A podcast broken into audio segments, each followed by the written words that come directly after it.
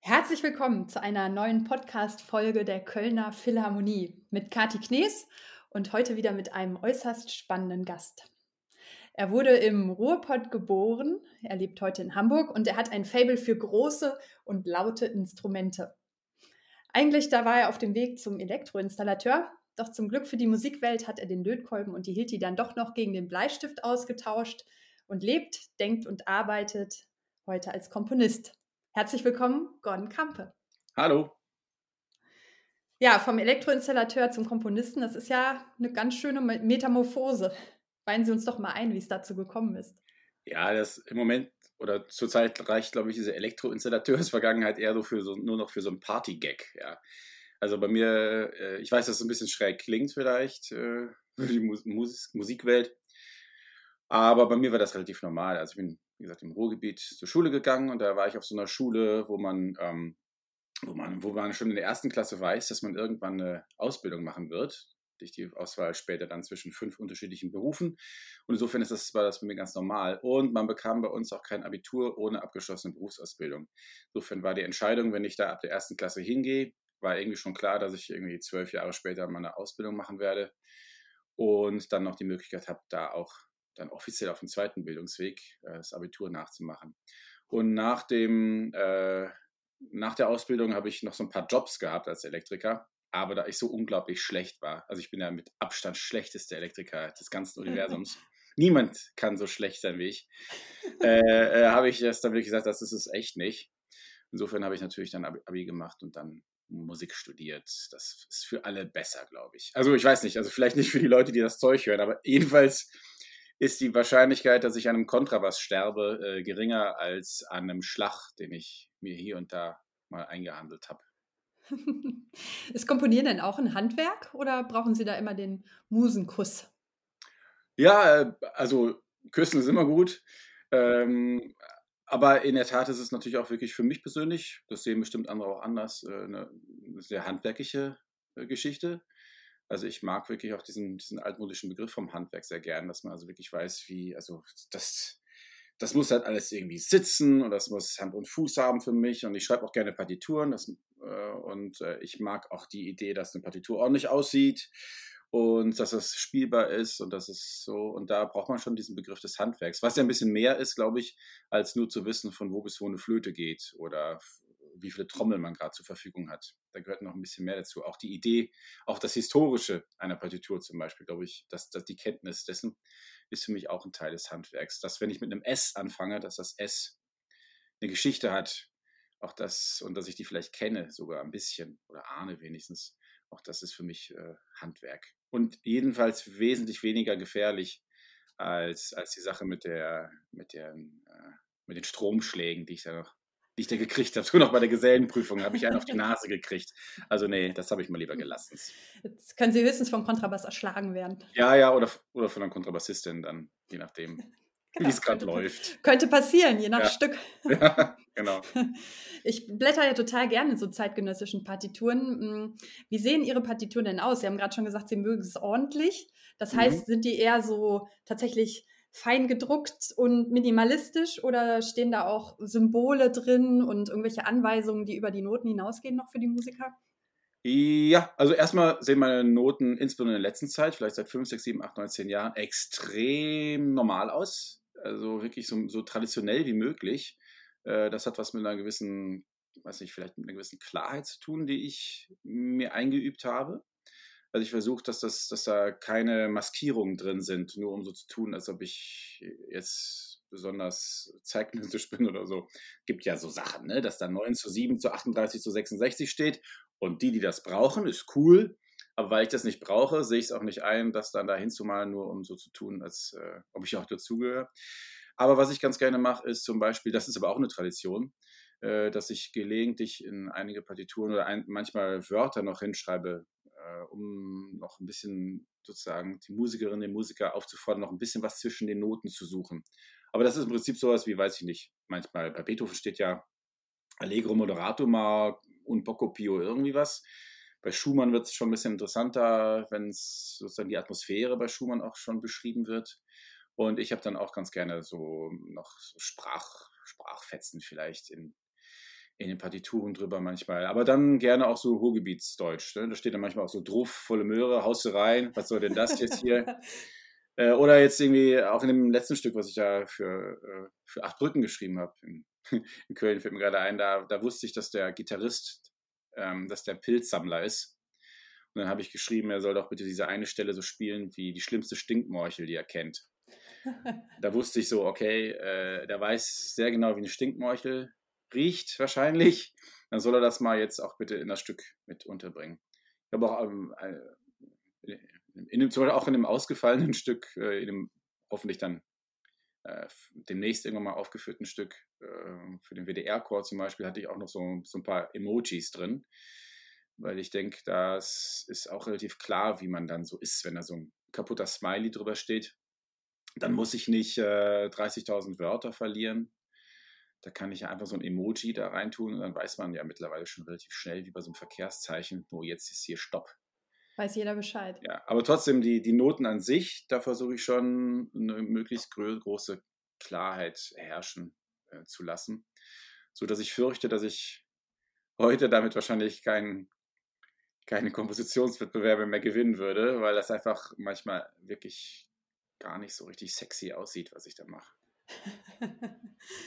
Sie, ähm, Sie haben ja die neue Musik für sich entdeckt, aber Sie haben ja auch diese Tradition im Gepäck quasi. Sie sind auch mhm. ähm, Klarinettist und vor allen Dingen haben Sie lange einen Kirchenchor in Herne geleitet und mhm. dort auch ganz treu und brav 17 Jahre lang an der Orgel gesessen. Ja, ich habe gelesen, Sie, Sie leiden unter einer Postorgelstellenbelastungsstörung. Ja. ja, sorry. Wie äußert sich denn so eine Postorgelstellenbelastungsstörung? Ja, es ist tatsächlich wahr. Ich war wirklich 17 Jahre habe ich das gemacht äh, in Herne. Jeden einzelnen Sonntag war ich auf der Orgelbank. Da habe ich da gesessen und habe da äh, gespielt, improvisiert. Einige Jahre lang habe ich auch noch den Chor gehabt, äh, bis die einfach alle nicht mehr konnten oder einfach auch nicht mehr auf der Welt waren. Das war, da habe ich kein, das war nichts, das war kein Chor mit großer Kunst oder so. Das war wirklich so eine eher so eine soziale Angelegenheit. Und so. Und auch dieses Orgelspielen war, da konnte ich auch nicht ähm, die, die tollsten Sachen dann jeden Sonntag spielen oder irgendwie jetzt mache ich erstmal drei Stunden Messiaen-Programm oder sowas. Das musste sehr handfest jetzt hier funktionieren in Herne, Sodingen, wo ich das, wie gesagt, jeden Sonntag gemacht habe. Und wenn ich ehrlich bin, war ich natürlich nach den 17 Jahren dann auch mal froh, nachdem ich jetzt äh, hier umgezogen bin und in Hamburg an der Hochschule arbeite und das dann natürlich nicht mehr machen konnte, war ich auch mal froh, dass ich das jetzt mal nicht machen muss, weil ich nämlich gar nicht wusste, wie dieses Prinzip oder wie dieses, die Möglichkeit, dass man sonntags um 10 nicht in der Kirche ist, sondern um sonntags um 10 vielleicht langsam mal den ersten Kaffee intus hat. Dieses Prinzip, das kannte ich ja gar nicht und das fand ich eigentlich ziemlich cool, dass das auch mal geht, so. Ähm, aber die Postorganistenstellen Belastungsstörung zeichnete sich dadurch, glaube ich, aus, dass ich morgens um, weiß nicht, um halb acht, acht wache ich sonst, kein Witz, keine Geschichte, das ist wirklich wahr. Die ersten Monate wachte ich um, weiß nicht, halb acht, acht, wache ich auf so in so einem Halbschlaf, Albtraumartigen Zustand. Und denkst du, Mist, ich habe die Lieder noch nicht rausgesucht. Voll der Stress. Also ich habe wirklich so einen Stress gekriegt, weil ich musste natürlich immer eigentlich samstags vorher die Lieder dem Küster äh, übermitteln, äh, auf dass er die Lieder dann steckt. Ja, 245, mhm. 1 bis 4 oder 316 oder äh, 452 ist, glaube ich, äh, egal. So, äh, und das muss ich dann dahin, so, und das habe ich nicht gemacht, da habe ich voll Stress gekriegt, weil ich denke, wenn ich das jetzt nicht gemacht habe, dann muss ich das ja machen oder ich kriege schon wieder Ärger. Und das will natürlich keiner. Und das hat echt ein bisschen gedauert. Das ist der eine Teil der Postorganistenstellenbelastungsstörung. Das andere ist, dass als ich jetzt, als ich das nochmal nicht gemacht habe, das erste Jahr war ganz cool, aber jetzt zum Beispiel, wenn Weihnachten ist und ich sitze nicht auf der Orgelbank, dann werde ich echt traurig. Also es ist wirklich schrecklich. Also ich muss Weihnachten äh, muss ich Orgel spielen. Das ist, äh, ich, also ich muss da meine ähm, vom Himmel hoch oder, oder ähm, es ist ein Rosensprung, das absolut schönste Ding mit dem, mit dieser Da-Da-Di aus dem Pretorius-Satz. Ich muss das machen, sonst werde ich, sonst ist es hier irgendwie trüb. Sonst ist kein Weihnachten. Es ist irgendwie kein Weihnachten ich, oder, oder kein Ostern. Ich, ich brauche das. Äh, und irgendwie muss ich mal gucken, ob ich, ob ich das mal gebacken kriege, dass auch ähm, hier in der hanseatischen Diaspora vielleicht irgendein Organist mir mal einen Gottesdienst überlässt. Mal gucken. Sie müssen einfach selbst Werke über, für Orgel schreiben, die ja. Sie selbst aufführen. Stimmt, aber Orgel ist, ich habe ja hier keine. Also ich, mir geht es, glaube ich, weniger auch um die Orgel, als um vielmehr um das Lied. Also ich brauche so ein, ist es ein Rosensprung oder irgendwie sowas, äh, ein, ein, zwei Mal im Jahr muss ich das singen oder spielen und dann brauche ich da Leute, die da mitsingen. Als musikalischen Ausgleich zu dem, was ja. Sie sonst so schreiben. Genau. Wir hatten sogar, das weiß ich noch, das war sehr schön, äh, als ich ähm, 2018, 17, 18, war ich mit meiner Familie in Rom, da hatten wir dieses, dieses Villa Massimo-Ding. Und da weiß ich noch, das war total toll. Da haben wir einen Adventssing gemacht mit den ganzen anderen Stipendiatinnen und Stipendiaten. Dann habe ich, haben wir einfach eingeladen zu uns in unser Studio. Und dann saß ich mit meinem Kollegen Jay Schwartz, auch Komponist, haben wir einfach vierhändig äh, Weihnachtslieder gespielt. So, er den Diskant und ich den Bass und die ganzen anderen haben einfach drumherum gesungen. Auch die bildenden Künstler oder die Schriftstellerinnen und so. Und es war total super. Es ist mir völlig egal, ich brauche da keine Kirche, sondern ich brauche einfach irgendwie dieses Weihnachten, einen Keks und es ist ein Rosensprung und dann bin ich glücklich. und ansonsten mögen Sie es aber schon ganz gern, wenn es auch mal kracht und scheppert. Sie mögen laute und große Instrumente. Das stimmt, ja. Mhm. Ja, ich bin großer Freund von allem, was, was Krach macht. Also, äh, was ich bei einem, bei ich, ich liebe ja Bläser besonders natürlich. Und dann natürlich äh, Kontrabassklarinetten, Bariton-Saxophone, Lupophone, Heckelphone, die, die, also eigentlich alles, was Strauß, was Strauß so tut. Und, äh, und noch ein paar ver verschüttete Instrumente, die man heute nicht mehr so spielt. Also, ich, ja, ich meine, Geige ist auch schön. Also auch sehr schön. Aber, aber passen Sie auf, was Sie sagen. Aber so, aber so ein Kontrabass-Saxophon ist natürlich auch sehr schön.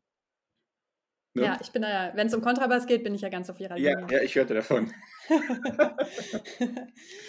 Sie haben in, in, Rostock, in Essen und in Bochum studiert. Was würden Sie mhm. sagen, welche Stationen haben Sie denn so am meisten geprägt kompositorisch? Oh, das ist eine spannende Frage. Ähm, will ich, ich glaube, ich will die gar nicht gerne ausspielen, die, die Station. Also in Bochum habe ich nicht Komposition studiert, da, ja, da war ja nur Uni, das heißt nur, nur Uni, da habe ich dann Musikwissenschaften studiert, was mich ja irgendwie anders geprägt hat dann.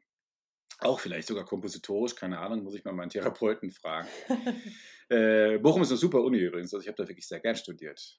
Und ich fand übrigens wirklich toll, dass ich auch als, also diese Musikhochschulleute, das ist schon interessant, äh, fand ich, weil eine Uni dann doch schon anders funktioniert. Also ich finde es wirklich äh, schon cool, dass ich auch ein ganz, ganz normales Unileben hatte, also mit, mit 30.000 anderen äh, in so einem, jetzt nicht in einem Seminar, aber dass ich weiß, wie früher, ich habe auch Geschichte studiert, ganz normal im großen Vorlesungsding, äh, dem Prof da vorne gelauscht und äh, über Alexander der Große äh, Hausarbeiten geschrieben. So. Also ich fand es schon gut, dass ich mhm. sozusagen nicht nur Musikhochschule von innen kenne. Naja, und dann war das natürlich also in Rostock habe ich bei ähm, Hans-Joachim Hespos und bei Adriana Hölzki studiert. Und es war eine es ist sehr, war sehr kleine Hochschule damals noch und sehr, sehr, sehr wild. Das war ja äh, 1998 und da gab es die Hochschule noch gar nicht so lang. Und es gab, das war das Tollste eigentlich, es gab noch kein, noch kein äh, richtig offizielles, fertiges Curriculum. Das heißt, ich konnte einfach äh, zum Sekretariat gehen und sagen so, so, ich würde jetzt gerne noch mal Klavierauszug äh, Unterricht haben, Spiel haben, dann hätte ich gerne noch Generalbassunterricht, ich hätte gerne äh, ein bisschen mehr dirigieren. Ach so, Chorleitung gibt es auch, cool, mache ich. Still, ich habe noch Donnerstag so eine Stunde Zeit. Wie wäre es mit Stimmbildung? Also alles Sachen, die eigentlich nicht im offiziellen Komponisten-Ausbildungskurriculum äh, stehen. Das konnte ich da alles machen und hatte da irgendwie meine locker meine 50, 52 Wochenstunden. Ich war wirklich, äh, wie waren, aber haben wir alle so gemacht. Wir waren von montags 8 bis äh, abends immer in der Hochschule. Also ich wir haben da gelebt. Ähm, bis zehn, bis die halt zumacht, hatte ich immer irgendwelche Unterrichte. Das ist natürlich super, also wirklich super Punk-Style. Das kann man sich, das kann man sich ja gar nicht mehr leisten heutzutage. Ja? Also ich, ich hätte jetzt gerne mal Dirigierunterricht, aber einzeln, aber am besten noch mit Chorleitung. Äh, das war super. Und auch Hespos zum Beispiel, auch mein Lehrer, mein erster Lehrer, der auch eher so ein, damals also so ein, das hat ja auch was Bürgerschreckartiges der mochte nicht so gerne in der Hochschule selbst unterrichten zum Beispiel. Und dann hatten wir so Unterricht zum Beispiel auf, weiß ich noch, in, äh, in Rostock, auf dem Weihnachtsmarkt, auf dem Riesenrad eine Stunde. Ach was. Haben wir mehrere Tickets gelöst und waren einfach eine Stunde da. Und immer wenn wir oben waren, hat er nur gesagt, so müssen Sie komponieren. Ich wusste gar nicht, wovon er spricht. Aber jetzt weiß ich das, was er meint, ja. Also einfach von oben herab gucken, was da so los ist. Oder ähm, ich war mit ihm am Strand in Warnemünde, sind wir einfach ein paar Stunden spazieren gegangen und dann hat er mir irgendwas erzählt oder haben wir Steine gesucht oder sowas. Also das war eben kein Unterricht, wo, wo, wir, wo wir nur Partituren angeguckt haben. Und dann gab es aber noch immer diesen einen, diese eine spezielle Sache, das haben wir, das hatte er Jour fix genannt. Und das nenne ich jetzt in meiner Hochschule auch so. Das habe ich mir einfach geklaut. Äh, da sprechen wir über alles Mögliche. Das muss dann aber auch noch nicht mal neue Musik sein. Ich weiß noch, das war sehr eindrücklich, dass er jeden Dienstag, wenn er da war, hat er immer äh, eine Heidensymphonie vorgespielt. Also eben nicht nur neue Musik mit Kratz, Schmirgel, Sharp und Labarababa, sondern Heidensymphonie. Und dann haben wir darüber äh, diskutiert, was jetzt das Wilde an dieser Heidensymphonie war. Weil er ein großer Heidenfan ist. Und das habe ich übernommen. Also auch wenn ich selbst unterrichte zum Beispiel, habe ich jetzt auch eben nicht nur neue Musik äh, da auf dem Plan, sondern ich bringe natürlich auch, ähm, was ich letztes Semester habe ich eine Seminar über, über Leha gemacht oder über, über Operette zum Beispiel. Also auch, dass, dass man Sachen auch mit schrägen Winkel auch angucken kann, die in der Tradition sind, die aus der Tradition kommen und nichts mit neuer Musik zu tun haben. Ich glaube, das habe ich da insbesondere aus Rostock mitgebracht. Und dann natürlich in Essen habe ich immer Nikolaus Aruba studiert und da war natürlich, der ist einfach super, super streng. Und ich weiß gar nicht mehr, wie sich diese Strenge auszeichnet. Auf jeden Fall nimmt man da eher so ein bisschen Haltung an. Da erinnere ich mich noch sehr gut an die allererste Stunde, die ich dabei hatte. Das war wirklich irgendwo zwischen schrecklich und wo, wo, wo, wie, wie, wie soll ich das die nächsten drei Jahre hier machen? Also irgendwie so ein riesen Orchesterstück, so 38 Meter lange, 12 äh, Quadratmeter große Partitur. Also ich super stolz. Ja, da komme ich mit einer großen Partitur an. So natürlich der Meister überhaupt nicht beeindruckt, weil der hatte halt auch schon vorher ein paar Partituren gesehen. Er hat mich also kann er nicht beeindrucken. Dann hat er mich gefragt, was die zweite Piccolo-Flöte der Takt 8 macht. Das wusste ich nicht. Dann habe ich geguckt. Das wird wohl ein Fiss sein. Und dann fragt er die schrecklichste aller Fragen: Warum? Und ja, ich dachte, dann habe ich das schlimmste, die schlimmste aller Antworten gegeben. Ich finde das schön. Und das, ich weiß nicht mehr, was er dann gesagt hat, aber es, es wird irgendwas Schreckliches gewesen sein. Gab es ein Donnergrollen? Nee, noch nicht mal. Das Schlimme ist ja, dass, er, dass, dass ich dann keine, ich habe dann keinen kein, kein Ärger gekriegt oder ist, ist, da wird man ja nicht ausgeschimpft oder laut oder sowas geworden. Ja? Sondern es ist eher so, dass das, das ist noch schlimmer, dass es, es wird analysiert. Ja, dann ist er zum Klavier. Ich weiß noch eine Sache, da geht er zum Klavier und spielt da was. Ich dachte, das war für Saxophon, Akkordeon, Stimme und Kontrabass. Ich dachte, jo, voll die pfiffige Besetzung. Und dann habe ich da geschrieben, aber also ganz viel Geräusch und so. Und dann geht er ans Klavier und spielt das so nach und dann immer mehr, mach hier noch einen Ton mehr, da verändert hier was und plötzlich klang das wie ein Choral. Sagt dann hat er nur so was gesagt, ja, es ist ja eigentlich nur ein nicht so richtig gut gesetzter Choral. Und ich dachte, ich bin voll die Avantgarde, aber er sagt mir, nee, das ist ja noch nicht mal Telemann. Also, also schlecht, also sozusagen eine Telemann-Skizze oder so. Und das ist echt übel. Aber was man dann natürlich trotzdem lernt, ist sozusagen äh, die Idee von äh, bloß nicht zu schnell zufrieden sein und vor allem keine Maskerade machen. Also das versuche ich, das, das glaube ich, das habe ich wahrscheinlich in den letzten Jahren erst gecheckt. Äh, kein, keine Maskierung äh, hier mhm. machen, sondern da ist so ein Ton, der hat eine Geschichte, der Ton ist, ist so, wie er ist und dann wie kommt der nächste, was ist das da mit dem nächsten Ton? Also man wirklich sehr, ich versuche möglichst genau zu arbeiten, natürlich nicht so wie, wie, wie er da jetzt, weil das ist ja auch schon ein bisschen her und äh, ich versuche ja meine eigenen Töne da zu finden, aber sozusagen die Idee jetzt, also das Wichtigste ist tatsächlich übrig geblieben, äh, nicht, nicht maskieren. Nicht maskieren und auf, aus verschiedenen Perspektiven drauf gucken. Genau, das auch, ja. ja, mhm. ja. Was, was inspiriert Sie denn heute? Also fahren Sie heute auch Riesenrad, wenn Sie auf der Suche nach Inspiration sind oder kommt das manchmal auch einfach unter der Dusche? Das kommt, äh, ja, ich glaube, es ist wirklich der Klassiker. Es kommt wirklich bei der, unter der Dusche ähm, und beim Autofahren oder so ich habe immer so ein bisschen dieses, dieses Inspiration klingt immer so ein bisschen zu romantisch. Ja? Also ich weiß ja, was gemeint ist, aber mir klingt es ein bisschen zu romantisch, als ob man da jetzt, ich sitze unterm Baum und dann kommt die Natur und dann trägt mir die Muse Pan und Apollo streiten vor meinem Auge. Manchmal ist das, also ehrlich gesagt, da bin ich, da kommt vielleicht der Elektriker durch, ich weiß es nicht. es ist wirklich super profan. Ja. Ich setze Mhm. mich hin und dann schreibe ich, dann fange ich an zu arbeiten. Es ist wirklich richtig Arbeit. Aber die macht, macht große Freude. Manchmal nervt es auch tierisch, wie, wie bei jedem Menschen. Manchmal hoffentlich ist. Also ich habe das Glück, dass, dass die Freude überwiegt. Und so geht es, glaube ich, nicht allen Leuten. Insofern fühle ich mich da schon privilegiert. Äh, aber es ist auch richtig Arbeit. Also ich schneck das dann ab, dann ich, ich, ich rase immer zwischen dem Klavier hin und her und dann. Aber ich höre auch ganz viel, also ich höre auch wirklich ganz, ganz, ganz viel Musik. Also wirklich alles. Es ist also auch wirklich ganz, ganz, ganz viel traditionelle Sachen. Also es auch irgendwie, also es läuft von morgens bis abends hier Spotify oder so Zeug ähm, mit, mit klassischer Musik auch von, weiß ich nicht, von Monteverdi bis, bis heute läuft das den ganzen Tag. Das ist eigentlich wirklich die, wahrscheinlich die größte äh, Quelle an Inspiration. Dass sie sich mit Musik umgeben, ganz, Ja. ganz gleich aus welcher Epoche die kommt. Genau, die Musik an sich, die Musik an sich, ja, also das, das FIS an sich ist schon Inspiration genug. Äh, und ansonsten, also ich bin jetzt keiner, der in die Natur geht und, äh, und wie gesagt, und irgendwelche Lüftchen ablauscht. Ansonsten natürlich einfach die ganz normale Welt, ja. Also ähm, ich, wenn nicht hier Spotify läuft oder ich irgendwie meine 50.000 CDs da um mich rum habe oder Partituren studiere, dann ist eigentlich, weiß nicht, dann sind es die Tageszeitungen oder Bundestags-TV ist auch sehr, sehr inspirierend. Gerade wenn es um Theater geht gucke ich wirklich, gucke hier wirklich, äh, wenn, wenn Sitzungswoche ist in Berlin, läuft hier den ganzen Tag live irgendwie Phoenix oder äh, Bundestags-TV. Äh, auch, auch wenn auch die, die weiß ich, ähm, maritime, maritime Wirtschaft äh, oder so, wo dann noch acht Leute sitzen. Ich finde es super. Wenn Claudia Roth nicht dieses Talkshow-Ding drauf hat, sondern die Aktenzeichen vorliest, zehn Minuten lang, ja, und dann die Abstimmung, äh, die Reden nur zu Protokoll gegeben werden oder so. Also die, diese formalen Akte im Bundestag finde ich super. Ich weiß, da bin ich ein bisschen bescheuert, ne? Wenn die das wüssten, was, was das dann mit ihnen macht. Ja, ich, ich, keine Ahnung, was das für, was das für Sforzati schon in irgendwelchen Bratschenstimmen ausgelöst hat, die letzten zehn Jahre. Aber ich finde das super inspirierend, ja. Also auch schlechte Reden finde ich ganz toll. Ich mache ja immer ganz gern so ein Spiel, das würde ich jetzt auch gern mit Ihnen machen. Oha. Und zwar sage ich jetzt immer zwei Begriffe Mhm. und Sie müssen sich ganz schnell aus dem Bauch heraus entscheiden. Okay. Das okay. eine oder das andere. Ja. Alles klar? Mhm.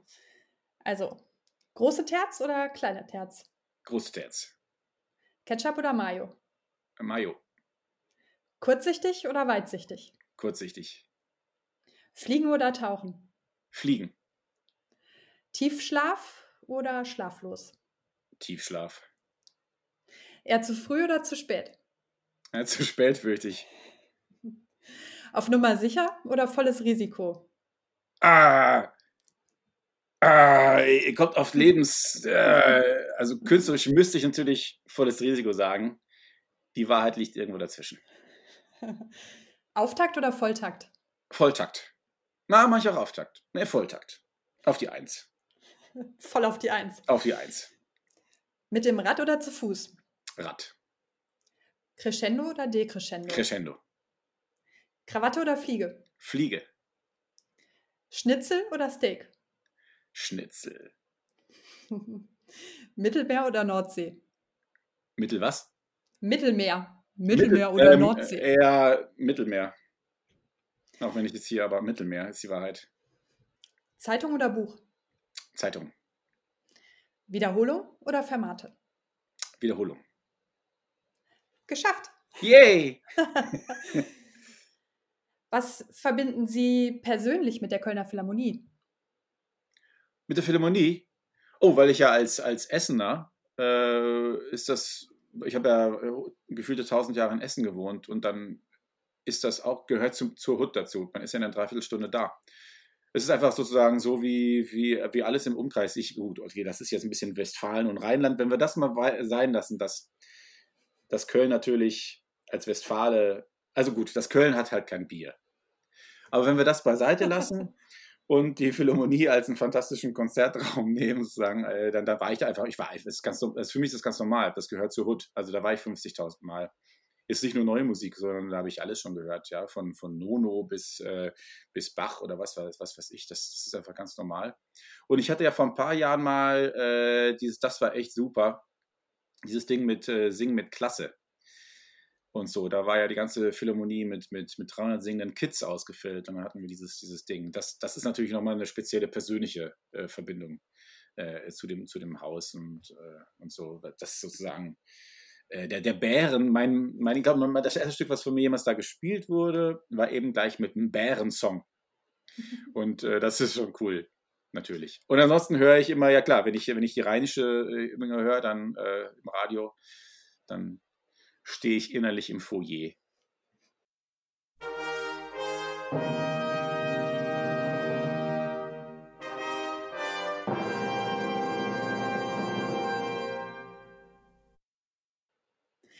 Wie wäre das denn, wenn so eine Kampe-Fanfare erklingt als Pausengong in irgendeinem Konzerthaus? Wie würde wär, die klingen? Die wäre auch ordentlich mit Schmackes wahrscheinlich. Wäre super. Ich finde, wir brauchen dringend mehr Fanfaren. Lassen Sie uns noch ein bisschen über Ihre Musik sprechen. Mhm. Eigentlich standen ja jetzt im Rahmen von Acht Brücken gleich zwei Uraufführungen auf dem Programm. Die eine von Gespenster und Fahnen ist dann Corona zum Opfer gefallen.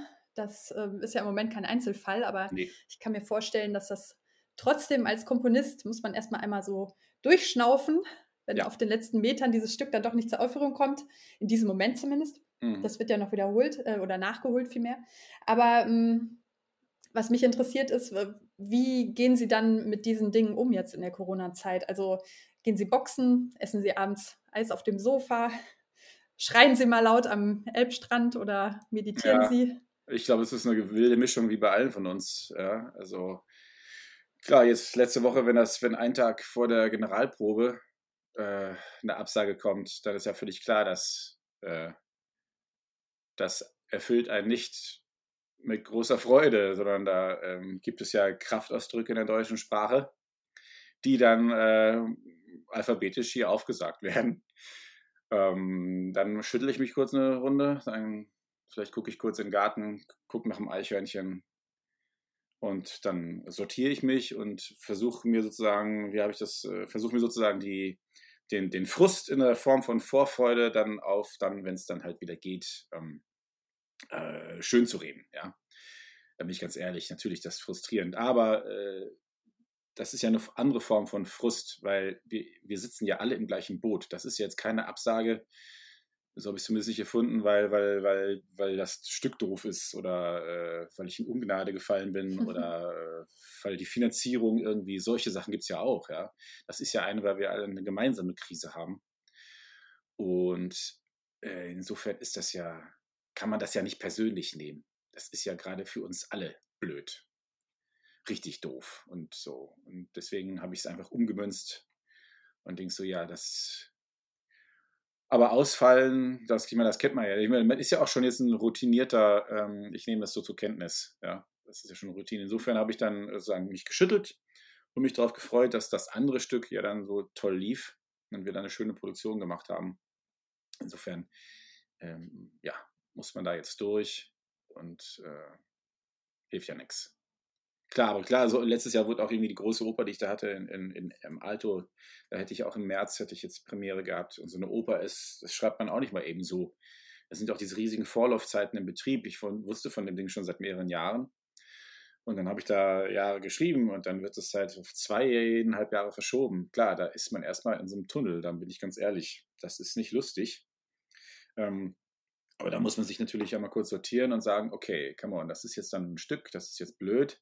Und dann muss man sich einmal kurz ein bisschen einnorden und sagen, ja, das ist jetzt ein Stück, was verschoben ist, aber ich bin, hm, ja, es geht mir gut.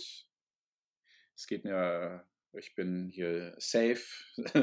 es passiert mir nichts. Ich bin auch kein Arzt oder eine, ich bin auch kein Pfleger auf einer Intensivstation und sowas. Also muss man sich mal kurz vielleicht ein bisschen einnorden äh, und die eigene, äh, das eigene Stück mal kurz ein bisschen in den Gesamtkontext Kontext der, der Welt stehen und dann ähm, kriegt man das hin. Hat sich die Musik, die Sie schreiben, denn im letzten Jahr verändert? Nee. Nee, das sehe ich nicht ein. Da bin ich, da, nee, das sehe ich nicht ein. Das habe ich immer irgendwo gesagt, äh, das ist sowas, wird mir gerne mal gefragt oder wie, oder was will sich jetzt ändern? Das ist, nein, das sehe ich nicht ein. Das ist ein kleines, ein kleines, unsichtbares, äh, ekliges Virusteil, von dem ich physikalisch, biologisch noch nicht mehr weiß, wie das funktioniert das lasse ich nicht zu, Das ist ein kleines, äh, ersetzen Sie jetzt auch Kraftausdrücke. Piep. Piep. Äh, jetzt hier irgendwie Einfluss auf meine Harmonik, auf meine Form, auf meinen Stil oder was auch Ich habe gar, kein, gar keinen Stil, aber auf irgendwas hat, was ich gerne mag. Nee, das sehe ich überhaupt nicht ein. Nein, hier wird einfach weitergearbeitet. Meinetwegen gibt es andere Konzertformate und so. Go, go, go. Super, super, tolles Internet, alles schön. Aber nee, hier wird, hier wird kein, nichts wird geändert. Ich mache keine Corona-Kunst. Und ich will auch keine Corona, Corona-Opern schreiben oder sowas. Ich will auch keine Distanzopern schreiben demnächst. Ich will das alles nicht. Nee. Nee, nee, nee, nee, nee. Also wenn ich das bin, dann will ich das, weil ich, dann wenn mache ich das, weil ich das entschieden habe. Aber ich lasse mir noch nicht von einem Virus äh, vorschreiben, wie meine Partituren aussehen. Also, so weit kommt es noch. Da wäre ich aber, äh, ich aber emotional hier. ich merke schon. Haben Sie denn grundsätzlich Erwartungen ähm, daran, was Ihre Musik mit dem Publikum macht? Oder finden Sie das vor allem reizvoll, dass das so gar nicht planbar ist, was Ihre Musik in den Leuten auslöst? Mhm. Ich würde es natürlich gerne planen können, aber nee, eigentlich finde ich es find interessanter, wenn man es wirklich nicht weiß. Weil, weil das ist wirklich spannend, weil ich ja wirklich nicht weiß, wer, wer sitzt da unten, wie sind die drauf wenn man überlegt, dass das natürlich, wenn ich jetzt so aus dieser neuen Musik, zeitgenössischen Musikschiene, das ist ja schon irgendwie meine, meine Hood, ja, äh, ähm, da reagieren natürlich neue Musikleute auf einem Festival logischerweise ganz anders. Vielleicht, vielleicht geben sie es auch nur vor, als, äh, als in einem, in einem anderen Konzertrahmen, äh, ja, bei einem Abo-Publikum oder sowas. Das heißt, was kann ich jetzt machen? Muss ich jetzt, soll ich jetzt den einen, muss ich jetzt die Stücke anders schreiben, nur weil montags das Stück hier gespielt wird und mittwochs dann da. Das, das funktioniert ja nicht. Und ich finde es spannend, wenn Stücke, gerade auch im Theaterbereich, dann eben mehrfach gemacht werden. Äh, da hatte ich, das ist, ist, ja so, dass das gleiche Stück kommt, das hatte ich mal letzt vor zwei Jahren so, bei, bei der Premiere dachte ich so, ja, das lief ja jetzt nicht so. Also, wie heißt es dann so, freundlicher Applaus, mhm. ja. Da waren, glaube ich, dann die ganzen Kritikerinnen und Kritiker, die waren leider an dem Tag da, äh, wie es dann so ist bei der Premiere. Und ich dachte, ja, das war jetzt okay, aber. Und der nächste Tag war Partystimmung. Und das war das gleiche Stück oder sogar dasselbe. Oder eben nicht dasselbe, sondern wirklich nur das gleiche. Weil sonst wäre es ja mit dem gleichen Publikum wäre das. Also egal. Also man kann es nicht planen und das ist natürlich auch spannend. Und dieser Moment, wenn dann Stille ist, und ich kann ja nichts machen als Komponist, wenn ich das nicht selber dirigiere oder so, dann ist man ja noch mit dem Stück mehr tiefer drin, so anders drin. Aber ich sitze dann ja mitten im Publikum und mir gibt es diese ganz, diese, hoffentlich, diese, diesen Moment, wo ich jetzt weiß, oh, alter Verwalter, das ist echt schlimm. Also ich finde es wirklich schlimm. Aber auch noch bei so einem Festival ist fast noch ein bisschen schlimmer, ja, weil da hat man ja ähm, von 100% Publikum sind ja 99,6% Leute, die, äh, die Kolleginnen und Kollegen sind. Ob es jetzt Rundfunkleute sind oder Bratschisten oder natürlich noch viel mehr Komponisten, Komponistinnen. Ah, das ist ganz grauenhaft. Diese eine Sekunde, kurz bevor irgendwie die Reaktion äh, losgeht, wenn man es nicht einschätzen kann, ist irgendwie cool, aber ist auch schlimm. Ist so eine Art, es hat was von Bungee. Wie, ist, wie war das denn beim aller, allerersten Mal, als ein Stück von Ihnen aufgeführt wurde? Oh, das ist schon ein bisschen her jetzt. Da muss ich mal überlegen es könnte mein Rondo für Orchester gewesen sein, Schulorchester. Und ich weiß noch, dass mein Lehrer meinte, nach Vivaldi kommt das, was klingt wie Waldi. Das weiß ich noch. Und ich weiß nicht. Es muss ja, es kann ja nicht so eine große, also es hat offensichtlich keinen Trauma ausgelöst. Ja, oder sie haben es erfolgreich verdrängt. Oder verdrängt oder, oder vielleicht kommt das später nochmal, so, oh mein Gott. Ähm, ja, aber ich habe trotzdem, ich habe schon alles erlebt. Also äh, wirklich von, ich wurde schon ausgezischt. Äh, das ist nicht schön. Also ich stehe überhaupt null, ich bin übrigens null, äh, stehen da viele Leute drauf. Oh, heute haben sie mich wieder gehasst. Äh, Glaube ich nicht. Keiner will gehasst werden, ich will geliebt werden. Das ist wirklich wahr. Also ich finde es viel schöner, wenn einer das mag und das gern gehört hat und sich an irgendwas gefreut hat oder so als dass die Leute dann so da äh, sehen und sagen, oh, ich fand den Schreck richtig mies. Und dann denke ich mir so, ja, das ist schade eigentlich. Ich habe versucht, dir eine Freude zu bereiten. Ist nicht gelungen, dann ist es eher so. Und wenn Sie selbst so zurückschauen, wenn Sie sich jetzt eine frühe Komposition von sich selbst anhören, denken Sie dann mehr so, ja, auch ganz gut? Oder denken Sie dann, Mensch, Kampe, jetzt kannst du es besser? Ja, ist wirklich schlimm. Also ich kann wirklich frühere Sachen also äh, wirklich schwer hören. Ist wirklich wahr. Ich höre die ganzen Sachen, die ich versuche in meinen Studis auszutreiben. Äh, ist ganz schlimm. Also äh, gerade da die Stücke, wo ich versucht habe, ah, cool, wo ich versucht habe, cool zu sein, äh, einen bestimmten äh, Style auch so vorzugeben, den zu haben. Oder wo ich weiß, was, wo ich sehr genau weiß, womit ich mich beschäftigt habe oder was ich, was ich, was ich versucht habe, fast schon zu kopieren oder so. Am schlimmsten sind die Sachen, die so klingen, die, die, die neue Musik sein wollen, ohne es zu sein. Das kann ich wirklich ganz schwer hören. Und das was ist noch nicht so denn, was, was klingt denn so wie, wie etwas, das neue Musik sein will, aber keine ja. neue Musik ist? Ja, es ist so, zum Beispiel, wenn ich so, so, so sehr, sehr typische Gesten, ich hoffe, dass ich jetzt keinem zu nahe trete, aber es gibt so Gesten so oder so, so, so, so ein Stochern, so, so, so, so, so, ein, so ein Rumstochern im Nichts, ja, um Aura vorzugeben, wo aber nur Leere war. Ja, es gibt so dieses, so die ewige Einleitung zum Buffet, also ins Gar nichts. Und dann, dann ist jeder Ton tut so, als ob er, als ob er Aura hätte. Dabei ist er einfach nur irgendwie nix, im, äh, ist einfach nur so, so nichts. Das ist gar keine Entscheidung, sondern nur Design. Und dann werde ich, dann, dann, dann finde ich mich richtig doof. Ja. Äh, das, oder, oder auch, das sind auch dann Partituren, die komplex, weitaus, weitaus komplexer oder sagen wir mal komplizierter aussehen als das, was ich heute mache.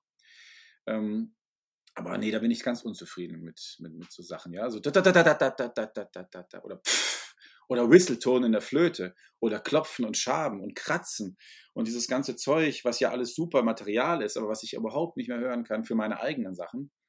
Und wie gesagt, ganz schlimm ist auch, wenn ich versucht habe, äh, lustig zu sein oder pfiffig oder cool, ja. Wenn ich mir vorgenommen habe, heute schreibst du ein lustiges Stück, ganz schlimm, ganz schlimm. Also richtig schlimm. Nee, Sie haben ja über Märchenopern im 20. Jahrhundert promoviert und auch jo. ein paar Kinderopern selbst geschrieben. Was macht denn in Ihren Augen oder Ohren eine gelungene zeitgenössische Kinderoper aus? Ähm, puh, schwierig zu sagen. Ich lasse mich da gerne. Also ja, wenn sie mir auch gefällt als Erwachsener, dann also wenn ich weiß, wenn wenn äh, wenn nicht versucht wird, was kindgerechtes zu komponieren, das sozusagen nur für die, für die Kids ist und dann so, äh, sondern wenn da was dabei ist, wo ich auch ästhetische oder irgendeine Freude, Spaß dran habe, dass ich, wenn ich das höre und ich, äh, und ich genauso viel Spaß dran habe wie ein Kind, dann finde ich, dann ist da vielleicht auch was dabei, äh, weil es dann eben nicht nur fürs Kind geschrieben wurde, sozusagen so zu tun, als ob die, als ob man da was für machen könnte, sondern dass es einfach ein gutes Stück geworden ist. Und dann muss so ein Stück vielleicht bestimmte Sachen haben, dass dann Kind vielleicht schnelleren Zugang oder sowas hat. Also vielleicht, weil ich bei einer Szene eben nicht wie bei Wagner 126 Takte S-Dur Zeit habe, um irgendwie die Tiefen des Rheins darzustellen, dann sind die weg. Da muss ich einmal ein bisschen präziser sein, auf den Punkt kommen mit einer, mit einer Geschichte oder, oder solchen Sachen. Ähm, das muss man dann vielleicht schon machen, aber ich mag es auch schon, wenn, wenn die Kinder auch sehr ernst genommen werden und nicht so, nicht nur so irgendwie so Zipfelmütze mit Tralala oder, oder verschrumpelte Zauberflöten kriegen, so, wo die ganzen äh, Schrecklichkeiten rausgenommen werden. Nee, also, also ich glaube, gute Kinderopern sind auch sehr ernste Opern, äh, ernst gemachte Opern. Ähm, ja, und Kinder, so. Kinder sind ja unter Umständen auch noch die viel gnadenloseren Kritiker. Also ich glaube ja. nicht, dass ein Kind nach so einer Oper sagt, ja, interessant, sondern ein Kind haut halt einfach nochmal ganz anders seine Meinung dann raus. Ja, klar. Ja, das habe ich auch erlebt. Ne? Also ich habe ein, ein, so Ding gemacht, eine Oper, die wurde ein paar Mal gemacht, äh, da stirbt am Ende der Opa, der, der eigentlich der Held der Geschichte ist gewissermaßen. Äh, der ist im Altersheim und dann zwei Jungs erklären den zum, zu ihrem Opa der in Wirklichkeit gar nicht ist. Und dann hat er noch mal ein paar schöne Wochen. Und äh, dann ist das wirklich sehr, sehr, sehr, also wirklich melancholisch, gar nicht so richtig traurig, sondern eher melancholisch, wenn er hinterher tatsächlich äh, nicht mehr lebt. Und dann ist es wirklich super spannend gewesen, die, ähm, die Reaktion der Kinder in einigen Aufführungen, die ich dann geguckt habe, äh, mitzuerleben. Manche werden dann ganz still und checken dann die Lage. Ähm, es ist sehr, sehr anrührend, wenn die auch mit ihren eigenen Großeltern da waren. Das habe ich auch gesehen wo man dann merkt, okay, das, äh, das ist jetzt wirklich nicht lustig hier. Und wir wollten auch kein Bespaßungsstück machen. Aber ich habe es auch erlebt, wo dann ein Kind laut mitten in der Vorstellung sagt, wo ist denn jetzt der Opa? Und ein anderes Kind sagt, der Mann, der ist tot. Das, das würde man ja eigentlich nicht machen so. Aber das war eine super ehrliche Reaktion. Ja. Das eine Kind hat es nicht gecheckt und das andere sagt so, Mann, er ist tot. Was war auch sagen, ist halt jetzt so.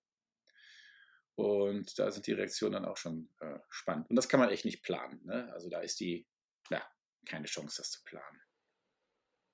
Lebt denn für Sie die Arbeit als Komponist auch von diesem Feedback oder ist das Komponieren an sich eher wirklich was, was Sie so für sich im Stillen machen oder ist das auch mit Teil Ihrer Arbeit quasi, dieser Austausch dann hinterher mit den Musikern und mit dem Publikum? Ja, ich mag das wirklich sehr gerne, den Austausch. Also das Komponieren an sich ist ja eine sehr einsame, stille Sache. Deswegen brauche ich ja immer meinen Bundestagstv oder, oder meine, weiß nicht, manchmal läuft, hier tagelang so eine Ravel-Schleife oder sowas. Ähm, aber trotzdem ist das natürlich super einsam und einfach auch wahnsinnig fad und langweilig. Ja? Also dieses Getippe in Notensatz.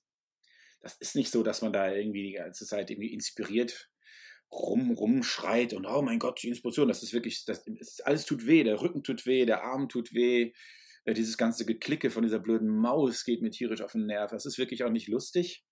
Äh, und deswegen ist es super schön, wenn es dann zu einer Probe kommt und man die Leute sieht, äh, mit denen ganz, ganz normal, es wieder ganz, ganz normale Menschen gibt, mit denen man sprechen kann. Und eben dieses knistrige Gefühl bei der Aufführung, wenn man nicht weiß, was, wie, das, wie die das jetzt hören. Äh, das ist schon, weshalb man das macht. Also äh, sonst könnte ich das ja hier, sonst, sonst würde ich, weiß nicht, sonst würde ich mir ganz teure Orchester-Samples kaufen und äh, würde mir das immer nur selber vorspielen, das Zeug. Nee, es ist schon, ich versuche schon, das so zu schreiben. Also nicht, nicht so zu schreiben, dass die Leute das mögen, sondern ich schreibe das für die Leute. Ob sie es jetzt mögen oder nicht, da kann ich ja nicht kontrollieren. Ähm, was immer auch dieses Mögen ist. Ne? Das, aber nein, ist schon für Leute gedacht. Ich will schon, dass, dass Leute das hören und dann auch zu ihrem Stück machen. Ich freue mich, dass wir heute miteinander sprechen konnten. Mhm. und ich auch. ja, hoffe, dass, dass Ihre äh, Aufführung noch dann zustande kommt. Das wäre schön. und, und dass Sie noch weitere klingende Stinkmorcheln in Hamburg in Ihrem in ihrem schönen Komponierzimmer da fabrizieren. Ja, die Morcheln müssen ja nicht direkt im Zimmer sein, die können ja. Die klingenden Morcheln. Ja, ja, okay, ja, die können ja auf der Wiese bleiben dann sonst, ja. ja. Vielen Dank für das schöne Gespräch, Gordon ich Danke, ich danke herzlich. Das war der Podcast der Kölner Philharmonie, den Sie jeden Monat hören können. Ich bin Kathi Knees und sage Tschüss und bis bald.